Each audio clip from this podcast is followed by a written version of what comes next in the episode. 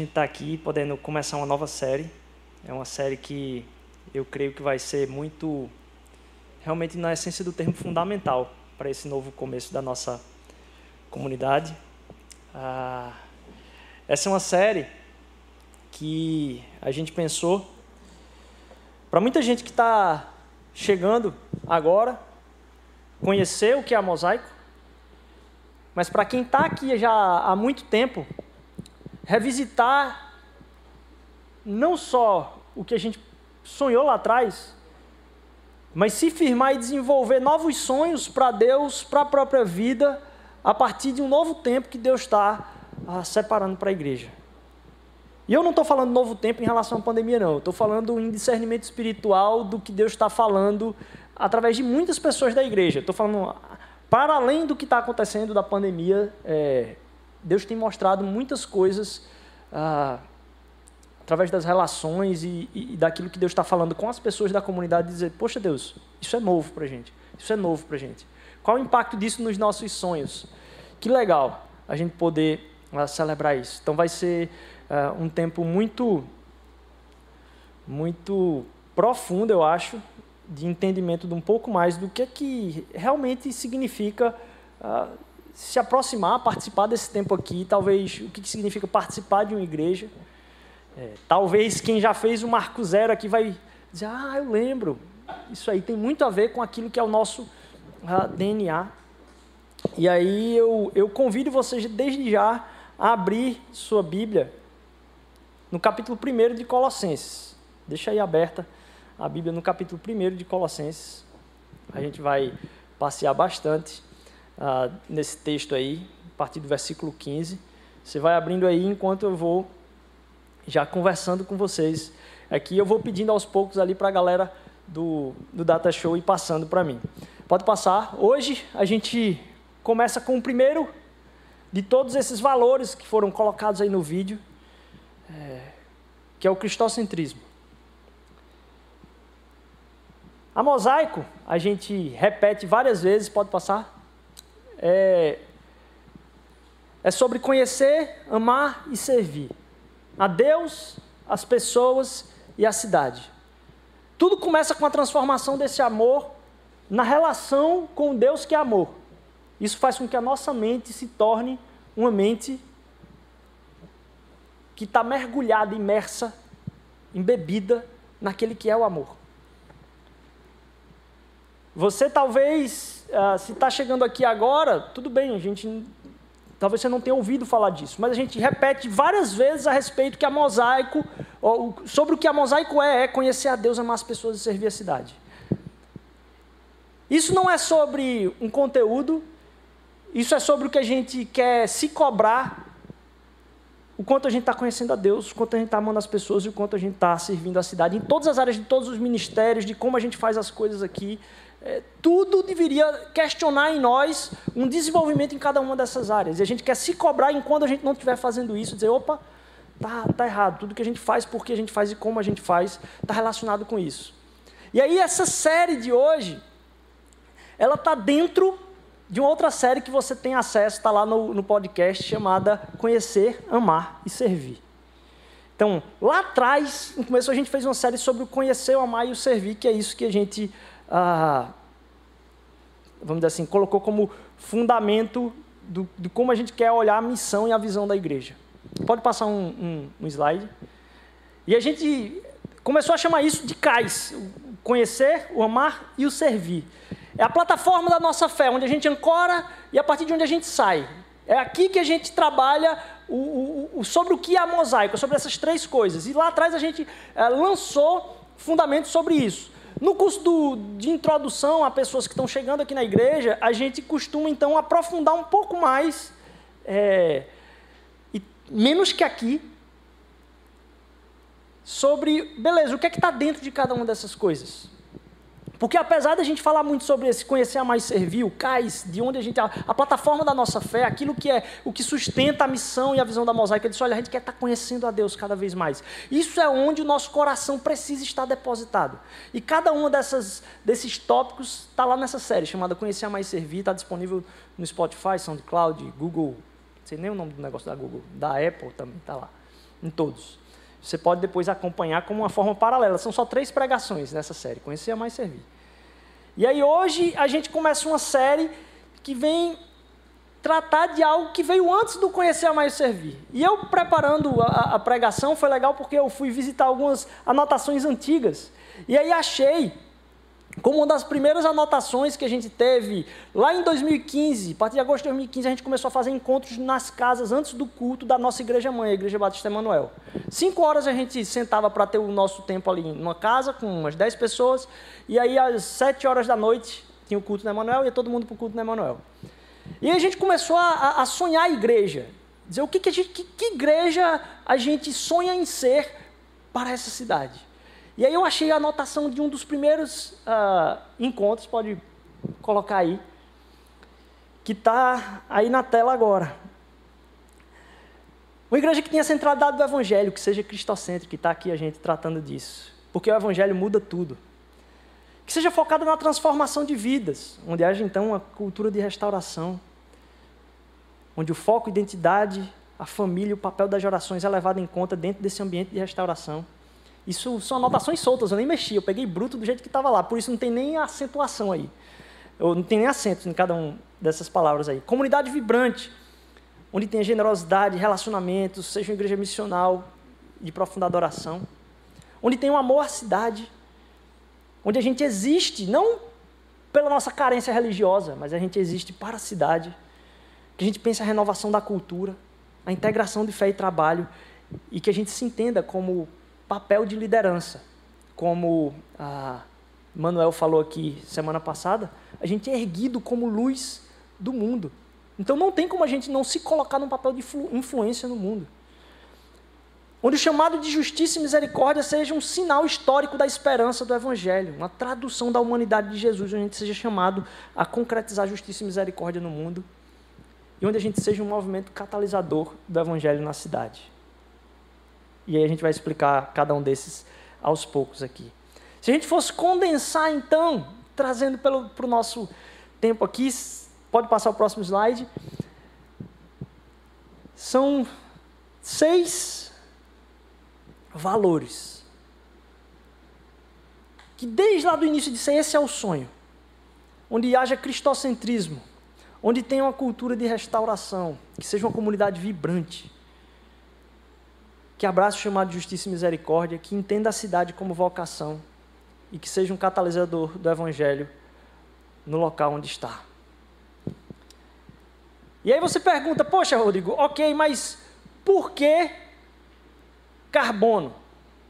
Por que carbono? E aí pode, pode pra, passar para o próximo. É aí que entra a parte nerd. Né, que às vezes as, algumas pessoas me tolhem aqui, eu não sei até onde eu posso ir na parte nerd da, da parada. É, mas lá atrás, quando a gente estava enxergando aqueles valores, isso começou a fazer alguma parte. Mas o que é o carbono? Carbono é o elemento em maior presença nos organismos. Carbono é dito como sendo talvez um inviabilizador da vida se ele não existisse. A não presença do carbono talvez inviabilizasse, inclusive, a vida. O carbono é o que faz mais parte da composição de tudo com o qual a gente tem contato. E a gente começou a pensar como que seria tratar aquilo que é mais essencial e deveria estar em cada parte da mosaico. E a gente começou a pensar ah, na série a partir dessa pergunta: o que é, que é essencial? Carbono é tido como sendo esse elemento essencial. Se eu fosse aprofundar aqui na, na, na nerdice, é, isso porque o jeito que ele se estrutura nas suas ligações, eu tenho aqui gente que entende disso, eu posso correr o risco de tropeçar muito fortemente. É, o jeito que ele permite as ligações, faz com que ele possa se juntar a muitos outros átomos. Por isso ele está presente em quase tudo que a gente uh, toca. Então, tipo assim, carboidrato, quer dizer, açúcar, gordura, óleo, enzima, proteína, o próprio DNA. tem as partículas disso, que é o elemento central. E aí, aprofundando um pouco mais a nerdice aqui, é, você tem ah, dentro do carbono um, um, a forma como ele se arranja faz total diferença em todos os átomos.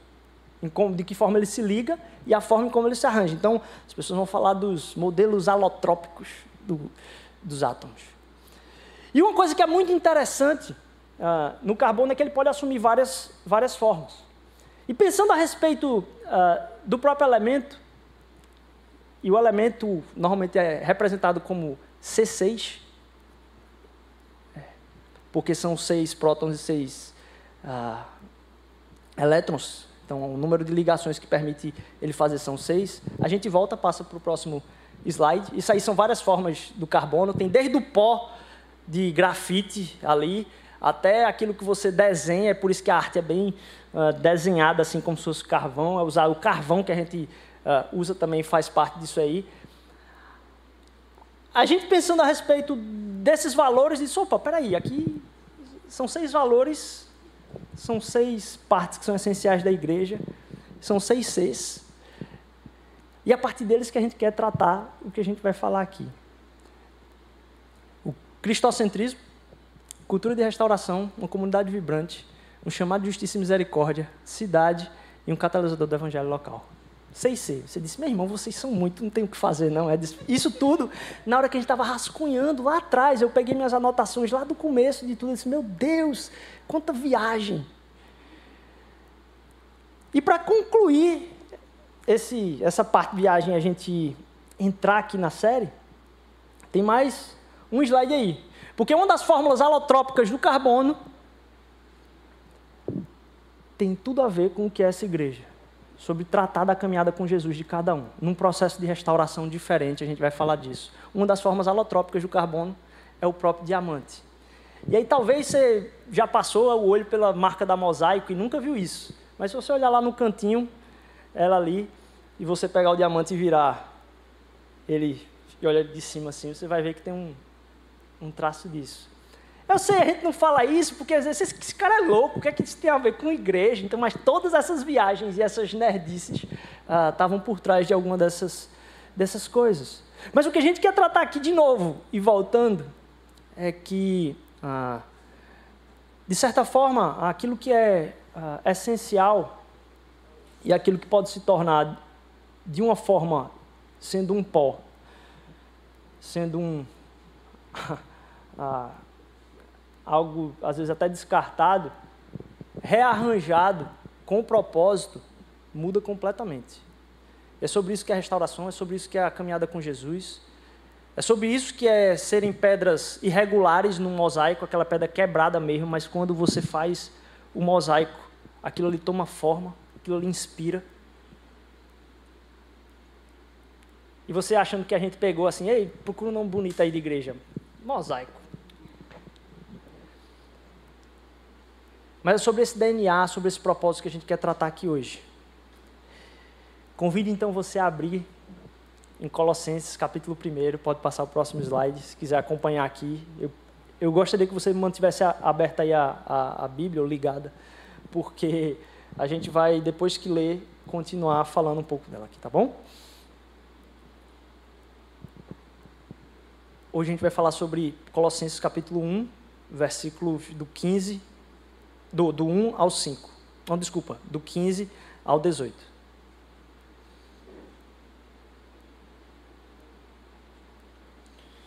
Colossenses capítulo 1, a partir do versículo 15, tá bom?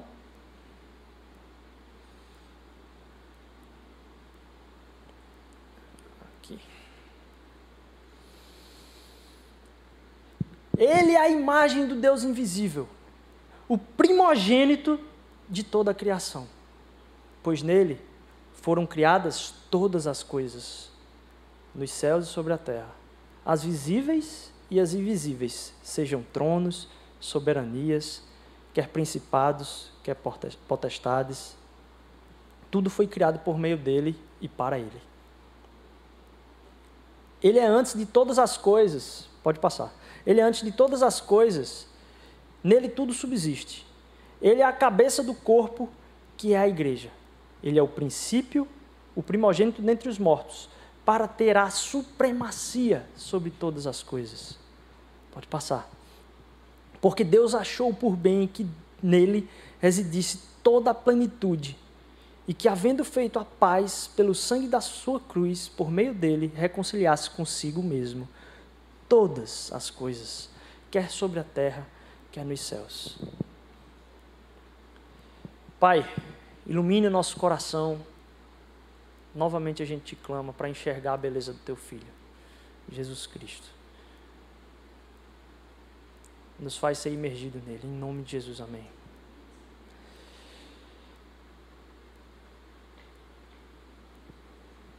Ao tratar sobre cristocentrismo, a gente está pegando um braço aqui. Cada uma dessas seis marcas, valores da igreja, estão imersos dentro do conhecer, do amar e do servir. A gente vai, as duas primeiras dentro do conhecer, as próximas duas dentro do amar e as próximas duas dentro do servir.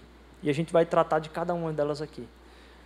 Mas ao tratar do cristocentrismo, que palavra é essa? Que loucura é essa? Eu já ouvi falar tanto, mas, bem, é o que? Cristo é legal, Cristo é importante, Cristo é um gente boa, Cristo é quem eu devo louvar e adorar. O que, o que é que significa isso? É dar muita importância a Cristo? Não. Porque talvez esse seja o problema da, da religião hoje, é, é, é a gente dar muita importância a Cristo. Cristo não é aquele que tem muita importância. Aqui, quando a gente volta e revisita o que, o que é falado que, ah, no, no começo desse, desse texto, que diz: Olha, pois nele foram criadas todas as coisas. Todas as coisas. E aí você vai para a palavra lá, eu costumo falar que a gente, nesse versículo, a gente vai para a palavra no original. Se for pegar o grego, essa palavra todas. Quando você vai lá na raiz, você quer ver essa palavra todas em grego, o que é que ela significa? É todas. todas as coisas. Então, Cristo não é muito importante. Cristo é tudo.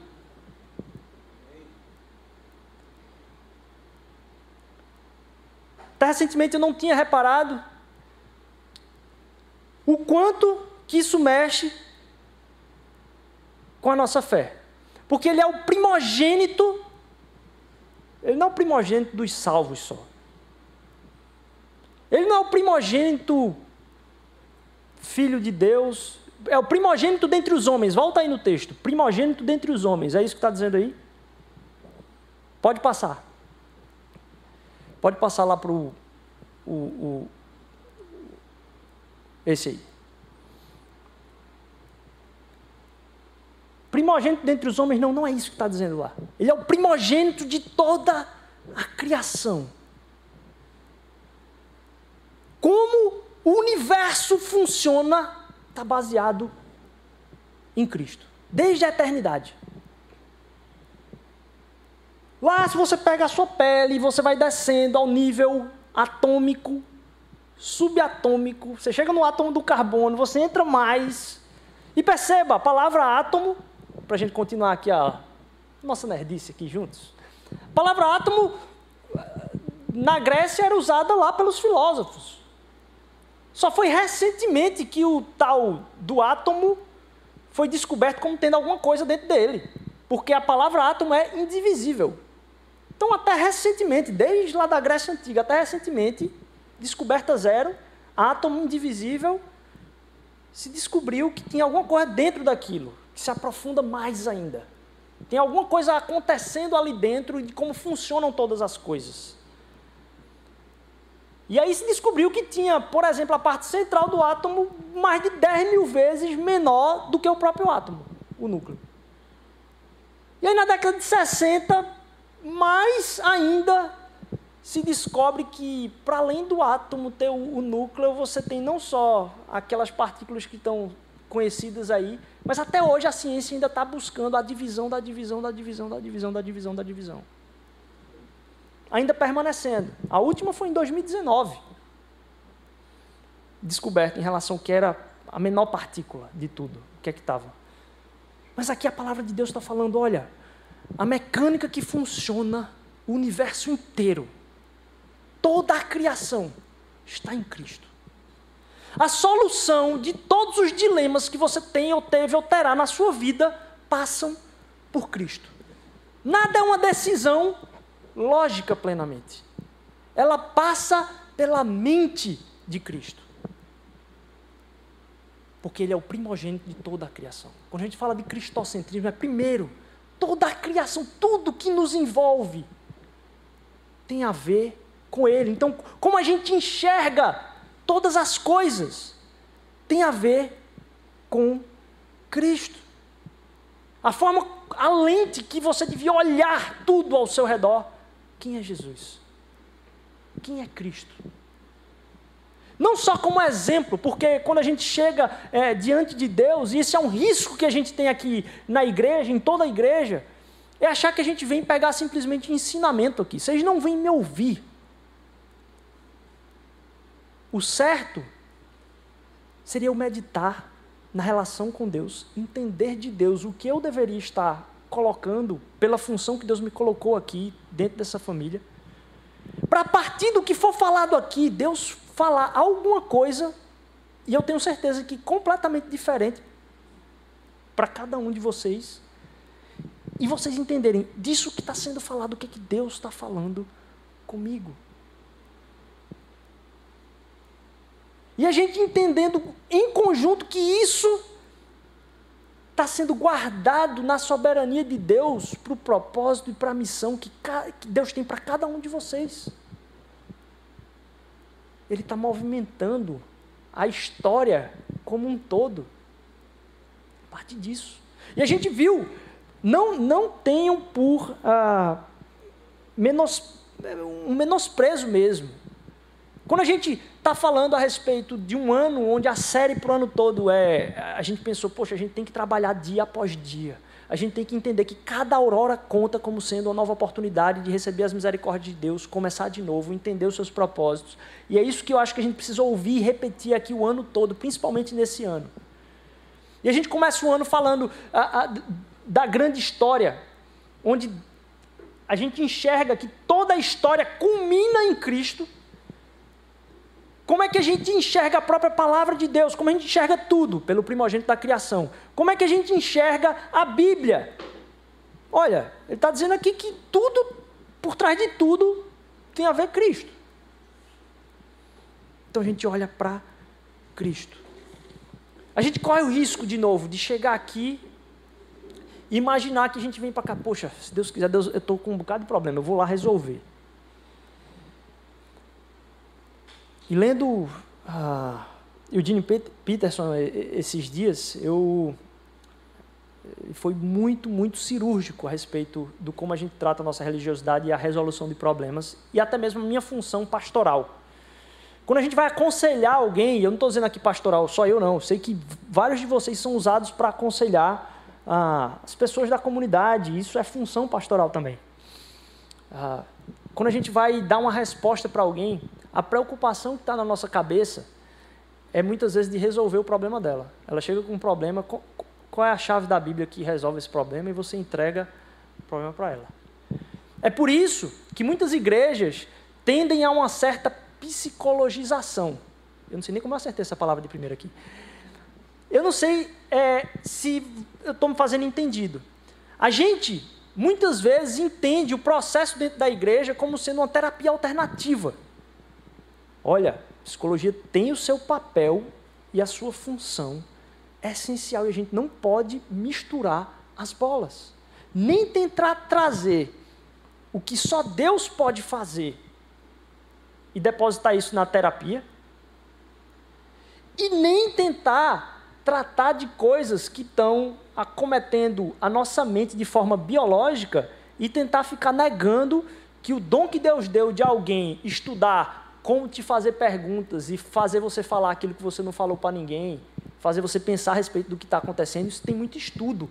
Se tem estudo, é porque tem conteúdo. Se tem conteúdo para ser estudado, aprofundado, feito doutorado, mestrado, é porque alguma coisa dali tem funcionamento. Se tem funcionamento, Deus não se preocupa. Jesus é o primogênito de toda a criação. o evangelho não está só com o psicólogo. A psicologia nasceu em Cristo Jesus. Jesus Cristo não é o ponto inicial da vida do psicólogo, nem do engenheiro, nem do historiador, nem do biólogo, nem do médico, nem do advogado. Em Cristo reside o direito, a engenharia, a justiça, a medicina. E se você for na raiz mesmo, você vai ver que isso é verdade. Por que, que a gente precisa curar alguém? Por que a gente precisa ajudar uma pessoa? O Evangelho é a base para isso, meu amigo. Só se tem importância estudar aquilo para resolver, porque entre tudo e na mecânica de tudo existe Cristo. Só se precisa defender uma outra pessoa, e você só consegue, logicamente, defender a defesa de outra pessoa em Cristo. Você tira Cristo, você não encontra justificativa nenhuma para isso. Aí você, não, mas é porque. Eu... Quem disse? Se eu quiser ser um, um, um, um psicopata, eu tenho direito. Se eu quiser ir sair explodindo prédio por aí. Se não existe Deus, se não existe propósito, se não existe função, nem propósito eterno, você não consegue encontrar justificativa nenhuma para que isso. Aí diz, ah, Rodrigo, mas precisa da é, preservação das espécies. Você acha. Se não existe lei superior, eu discordo. Eu posso discordar de você. Para você sustentar as suas crenças lógicas, você precisa do Evangelho, porque tudo passa por ele. Todo estudo, todas as coisas estão em Cristo Jesus. Então, para a gente confundir o Evangelho com resolução de problema é muito fácil. E aí é que Peterson é cirúrgico. Ele vem falar, a diferença que eu descobri estudando, inclusive boa parte dos psicólogos, é que eu estava tentando me envolver numa coisa que não era uma tarefa minha, era dos psicólogos. Eles estão muito preocupados em resolver os problemas. Realmente, isso é útil. Mas o nosso papel aqui na igreja, nessa celebração, não é tratar de problema. O foco disso aqui é a adoração. Toda palavra, todo aconselhamento, toda a ministração que Deus usa dos seus dons não é para resolver o problema das pessoas, é para fazê-las olhar para o lugar correto Cristo Jesus. Para fazer a gente olhar para o lugar correto. Vocês não têm ideia do quão difícil está sendo eu falar isso aqui para vocês. Muitas vezes, muito proximamente, estando em crise, em raiva com Deus. Por quê? Em algumas coisas não está certo. Mas ele continua sendo o lugar para onde todos nós devemos olhar. Porque ele é o primogênito de toda a criação. Não é sobre resolver problemas, é sobre adoração. Não é sobre você cantar e ficar mais aliviado, é sobre prestar louvor àquele que é digno de adoração. Pode passar. Mais um. Segundo ponto é que o Evangelho ele não é o ABC da vida cristã. A gente, ah, eu conheci Jesus, poxa, o Evangelho. Deixa eu estudar agora Antigo Testamento, deixa eu estudar agora Novo Testamento. E aí a gente acha, muitas vezes, que na Bíblia a gente vai encontrar diversas coisas. Deixa eu dizer para você, na Bíblia a gente só encontra o Evangelho. Tudo aponta para o Evangelho, tudo aponta para Cristo Jesus de Gênesis a Apocalipse. Ele é a lente que a gente enxerga toda a criação. A Bíblia também dentro disso. O doutor missiólogo Michael Gorin costuma falar que a gente olha, que é no trabalho dele que a gente montou a série Grande História. O papel que a gente faz é olhar para a Bíblia a partir de Cristo e olhar para Cristo a partir da Bíblia. É entendendo quem Cristo é que a gente vai conseguir entender o significado de tudo que a Bíblia estava falando, porque ela estava apontando para Ele. Então a gente olha para a história toda a partir de Cristo e a gente consegue entender quem Cristo era vendo aquilo que estava apontando para Ele. Então, quando a gente vai entender Cristo, diz: olha, peraí, deixa eu olhar o Antigo Testamento para eu entender o que é que ele estava falando. Porque ele estava falando a partir daquela história que aponta para ele. Então, a gente vê a história a partir de Cristo e Cristo a partir da história. Dessa forma, o Evangelho ele não é o asfalto, por isso que eu coloquei essa palavra aí, o asfalto. Porque a gente consegue a, a, tratar muitas vezes, não, o evangelho é o fundamento, beleza, Cristo está lá atrás, ele foi que me salvou, ele é o Salvador e Senhor. E agora eu quero estudar outras coisas. Só tem evangelho para estudar, daqui até o fim da vida. A palavra vai dizer que os anjos tentaram entender o escândalo que é a graça, o escândalo que é o evangelho, o escândalo que é a salvação.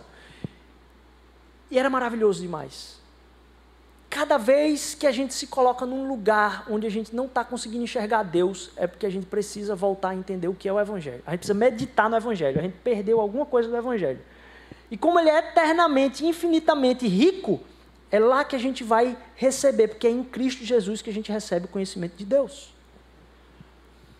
Dessa forma, o Evangelho não é o ABC, como a gente tem falado, não é o ABC da vida cristã, ele é o A a Z da vida cristã. Ele é o alfabeto inteiro da vida cristã, o desenvolvimento todo cristão. É entender quem é Cristo.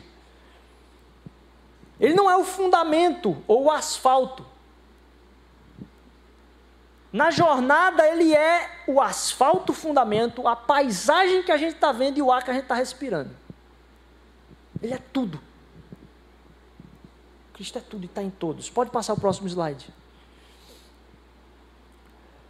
Porque Deus achou por bem que nele residisse a plenitude de tudo. E havendo feito a paz pelo sangue de sua cruz, por meio dele, reconciliasse consigo mesmo todas as coisas que é sobre a terra, sobre os céus. Tudo, tudo, tudo. É tudo sobre ele. E por último, está falando de cristocentrismo. Pode passar. Cristo é o centro.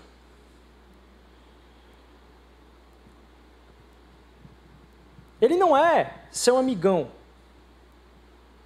Ele é o centro de todas as coisas. Isso significa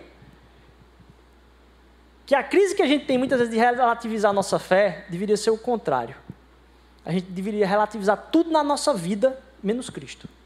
A Cristo estão relativizadas todas as coisas. No Evangelho está relativizado todo o resto da nossa própria vida. Então, se você quiser questionar alguma coisa, questione tudo e deixe Cristo, está resolvido. porque a Ele são entregues, criadas e mantidas todas as coisas. Você relativiza tudo na sua vida menos Ele. Você não relativiza Ele para viver o que você quer. E nas lutas com Deus, não entender os seus propósitos, querer brigar com Ele por isso, faz com que a gente entenda que não adianta, porque eu estou submisso a Ele. Ele é a verdade. Cristo tem supremacia em tudo. Sabe, ah, em, em, inglês, é isso eu, aí trazendo para cá, a gente, vocês sabem que tem um apreço muito grande nessa questão do cristocentrismo pelo trabalho do pastor Dr. Tim Keller. É, e ele falando sobre isso, eu disse, cara, isso é muito profundo. A palavra em inglês para tremer ou tremor é essa palavra chamada quake. A gente não tem isso aqui em português. Mas qualquer coisa que faça tremer tem isso aí envolvido no meio. Então, quando você vai falar de terremoto, é o earthquake. Você vai falar de, um, de uma coisa que é no quake também, tudo quake. É como se aquilo que faz com que a Terra trema tem uma origem, um epicentro ali. A nossa vida espiritual com Deus, na relação, vamos dizer assim, com o eterno, só continua sem transformação da sociedade, muitas vezes porque a gente trata Deus como nosso amigão. Ah, ele é o meu amigão, tal, beleza, aqui. Tá. É uma pessoa, gente boa. De novo, se Cristo é tudo, a minha relação com Cristo deveria provocar uma rachadura em mim. Ele é o epicentro de uma transformação que me desaba. E não de eu desabar as verdades eternas que sustentam a igreja para conseguir o que eu quero. E aí o Tim Keller contando das histórias, disse, pai, chegou uma pessoa aqui que estava com, talvez, assim, cogitando frequentar a igreja. E aí a pessoa dizendo, olha, eu tenho dúvidas ainda, eu ouvi falar que se a pessoa for cristã, Então parece que só pode sexo depois do casamento. Não é para mim não. Essa é uma das perguntas que normalmente a gente fica questionando a fé. Se isso, eu não acredito que isso é verdade. Porque se isso for verdade é muito. Ora, a pergunta que a gente tem que fazer é quem é Cristo Jesus. Porque se Cristo Jesus é quem ele disse ser, se ele é o Deus encarnado, vindo à terra, Salvador da eternidade, o que mantém o universo. Se isso que a gente leu em Colossenses capítulo 1 for verdade, que por ele, por meio dele, para ele, nele foram criadas todas as coisas, visíveis e invisíveis. Se esse é o Cristo que a gente está falando, faz sentido a gente colocar coisas que são mais difíceis ou menos difíceis para aceitar a fé eu disse: Eu não sei se eu acredito. Essa fé é muito atrapalhada, porque eu vou ficar sem fazer sexo por 15 anos? Pergunta: Deus é Deus, meu amigo? Ele vai causar uma rachadura em mim e você. Doa ou não doa? Ele é dono de tudo. E você questiona isso, não vai fazer diferença nenhuma. Você só vai se afundar em tentar entender um propósito que é próprio que você não gerou vai entrar para o buraco.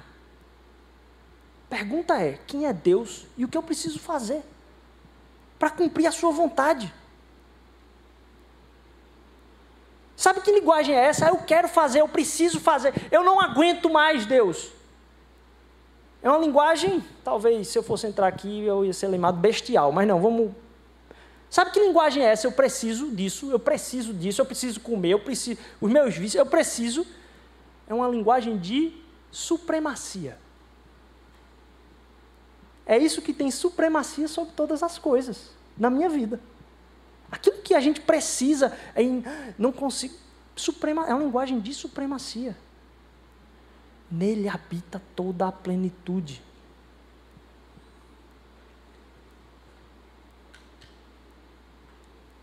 Porque nele está a supremacia sobre todas as coisas. Ele não é um cantinho no qual a gente pode esconder algumas coisas que a gente. Não.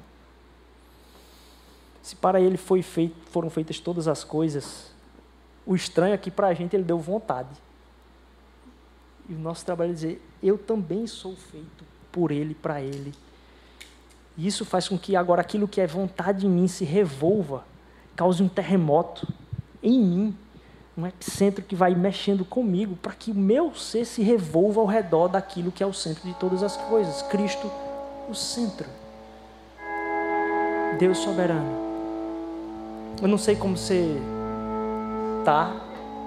Talvez essa palavra tenha feito você se inspirar, talvez deixar pensativo, ou talvez mexeu com algumas áreas da sua vida.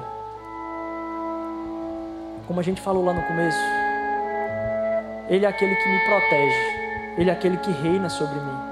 Ele é meu protetor, ele não muda. Sobre ele a gente pode descansar. Esse é um clamor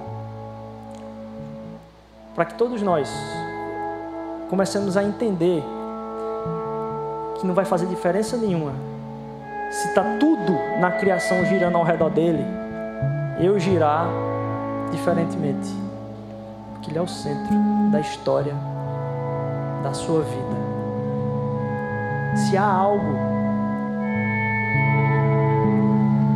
eu pedi que vocês puderem apagar a luz, porque eu não sei, eu não quero que isso seja um momento de, ó, oh, me veja, eu estou indo ali. Não, é uma coisa sua com Deus.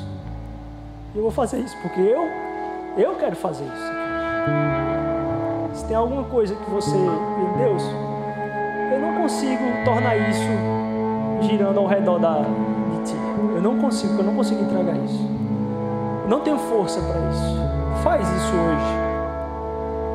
queria convidar você a ficar de pé. E eu queria orar por você.